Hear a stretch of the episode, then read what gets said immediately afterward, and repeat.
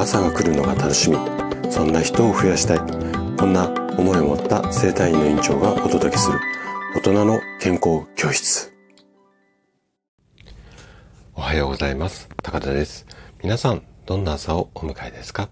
今朝もね元気で心地よいそんな朝だったら嬉しいですさて今日はね8のつく日で健康ハッピーデーです。いつものスタイフのリスナーさんだけではなくて、三軒茶屋青葉生態院の声のニュースレターとしてもお届けをしています。で、今日は、えっ、とね、今年の夏は要注意。クーラー病の危険度と食事での予防法。こんなテーマでお話をしていきます。で、えっと、本題に入る前に、ちょっとだけお知らせをさせてください。えー、っとですね、実は私事になるんですが、5冊目となる Kindle 本を、えー、出版しました。はい。おめでとうございます。ありがとうございます。で、タイトルが、えー、よくわかる老化と病気に嫌われる食べ方です。あの、スタイフの中でね、配信していた、あの、台本をですね、シリーズで配信していた台本を、まあ、Kindle 版にまとめたっていう、まあ、いつものスタイルなんですけれども、文字で読むのももちろんなんですが、1話1話にね、このスタイフの配信の URL をつけてありますので、もしね、文字で読むのが、うんと、ちょっとこう、歩きながらとかだと難しいよって言った時には、そこのパートだけ、あの、クリックしていただければ、URL クリックしていただければ、ラジオでも聞くことができますので、まあ、文字とテキスト、あ、もうごめんね、文字とテキストじゃない。文字と音声、どちらでも楽しめるスタイル。まあ、こんな一石二鳥の本になっています。で、えっと、これをね、もう、あのー、5冊目の本は、あの、発売、スタートしている、いるんですが、これと合わせてですね、過去に、えっと、4冊ほど、えー、出版していた本も、えっと、無料でね、ダウンロードできるようなキャンペーンを今、セッティングをしている最中なので、おそらく、えっと、今日もしくは明日には、過去に私が、えっと、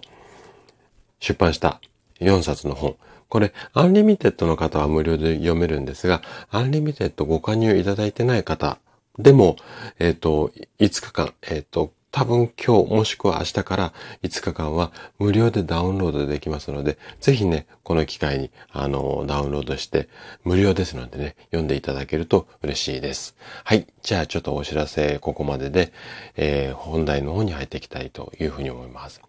今年の夏もね、暑さがかなり厳しくなる。こんな予想が出ていますよね。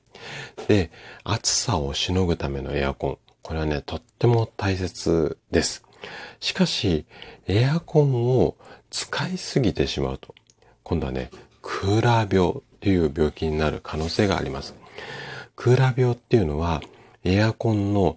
冷たい風に長時間さらされることで体が冷えすぎてまあ不調になってしまう状態で、ひどい場合にはね、命の危険も、うん、ある。こんな時も多いんですよ。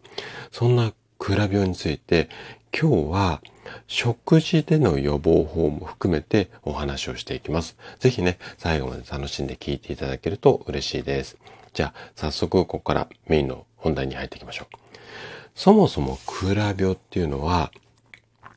あの、今お話しした通り、まあ、冷気でね、体が冷えすぎちゃうっていう、こう、病気なんですけども、代表的なね、症状っていうのを4つほど紹介させてもらおうかなというふうに思います。まず1つ目の症状が、鼻詰まりであったりだとか、喉の痛み、咳ですね。これはね、風邪に似た症状が、うん、発生します。あとは、筋肉痛や関節の痛み、頭痛、めまい、あと疲れやすさとか倦怠感。後半の方、うん、残り3つね、筋肉痛とか関節の痛み、頭痛、めまい、疲れやすさとか倦怠感。このあたりは、うんとね、よくね、生体院でもご相談いただく症状で、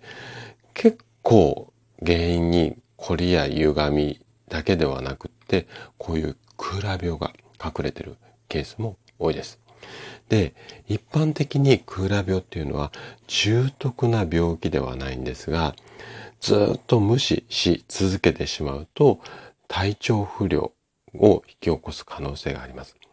ただし、こんな条件下で、より深刻な状態になってしまう。これがクーラ病なんですね。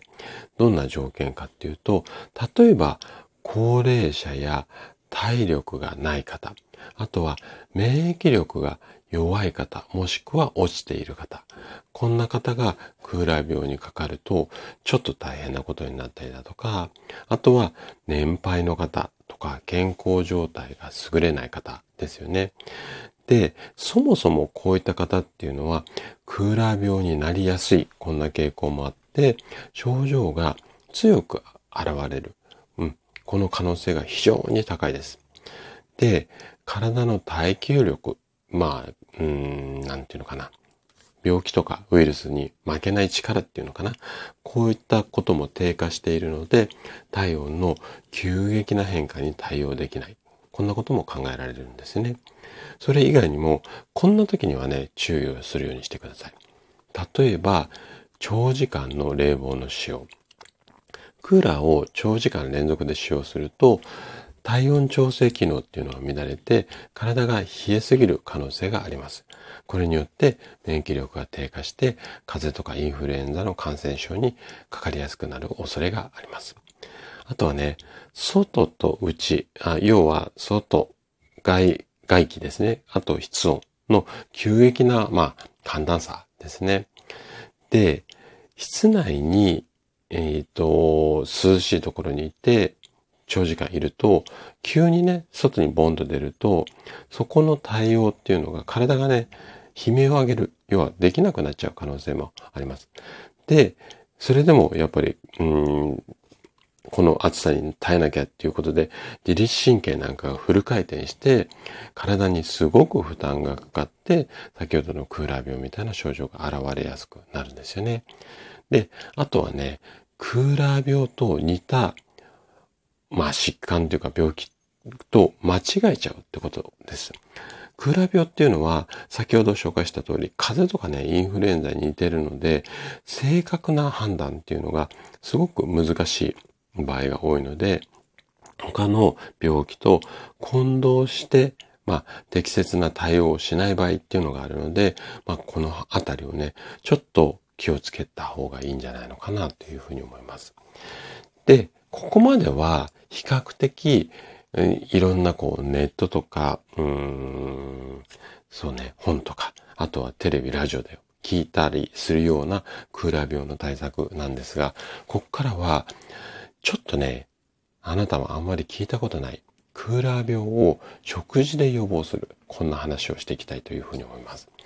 で、食事でね、クーラー病を予防する方法っていうのは次の3つになります。1つ目が体を温める食べ物を意識する。2つ目がビタミン、ミネラルを意識する。最後3つ目、カフェインを控えるですね。詳しくお話ししていきます。まず1つ目の体を温める食べ物を意識する。えー、やっぱりね、夏場、冷たいものばっかり食べるということも多いと思うんですが、こうしてしまうと体が冷え切ってしまうんですね。なので、体を温める食べ物を意識するようにしましょう。じゃあどんなものを食べればいいのかっていうと、生姜やニンニク、あとは辛いもの、要はスパイス類ですね。あとまあお肉とかお魚とかになります。で、二つ目。二つ目は、ビタミンとミネラルを意識するようにしてください。で、このビタミンとミネラルっていうのは体の調子を整えるのにとっても大切な栄養素なんですよね。で特にお野菜とか果物にはビタミンやミネラルがたっぷり含まれていますので、このあたりを意識するようにしてみてください。で、最後3つ目。カフェインを控えるですね。えっ、ー、と、体が冷えている時っていうのはカフェインを控えるようにしてください。これはね、なんでかっていうと、カフェインには体を冷やす作用っていうのがあるからなんですね。なので、カフェイン多めの飲み物ではなくて、その代わりに、例えばハーブティーとかお茶。でもお茶の中にもカフェイン入ってるものもあるので、このあたりはちょっと注意をしなきゃいけないんですが、この、まあカフェインが入っていない飲み物を飲むことをお勧めします。で、水分補給を忘れずに、エアコンで乾燥した室内では無意識にね、水分っていうのが奪われてしまいます。なので、こまめに水分を取る。その時にカフェインをちょっと意識していただいて、こういった形で体のバランスを保つことっていうのはすごく大切になります。はい。こういった、まあ、体をそもそも冷やさないってこともそうなんですが、まあ、栄養バランスを考えた食事、あとは飲み物を意識するだけでも、クーラー病って確実に予防することができますので、今年も夏もまだまだ暑いですので、ぜひね、今日の配信参考にしていただけたら嬉しいです。はい。ということで、今日も最後まで聞いていただきありがとうございました。番組の感想などね、お気軽にコメントいただけると嬉しいです。それでは明日の朝7時にまたお会いしましょう。今日も素敵な一日をお過ごしください。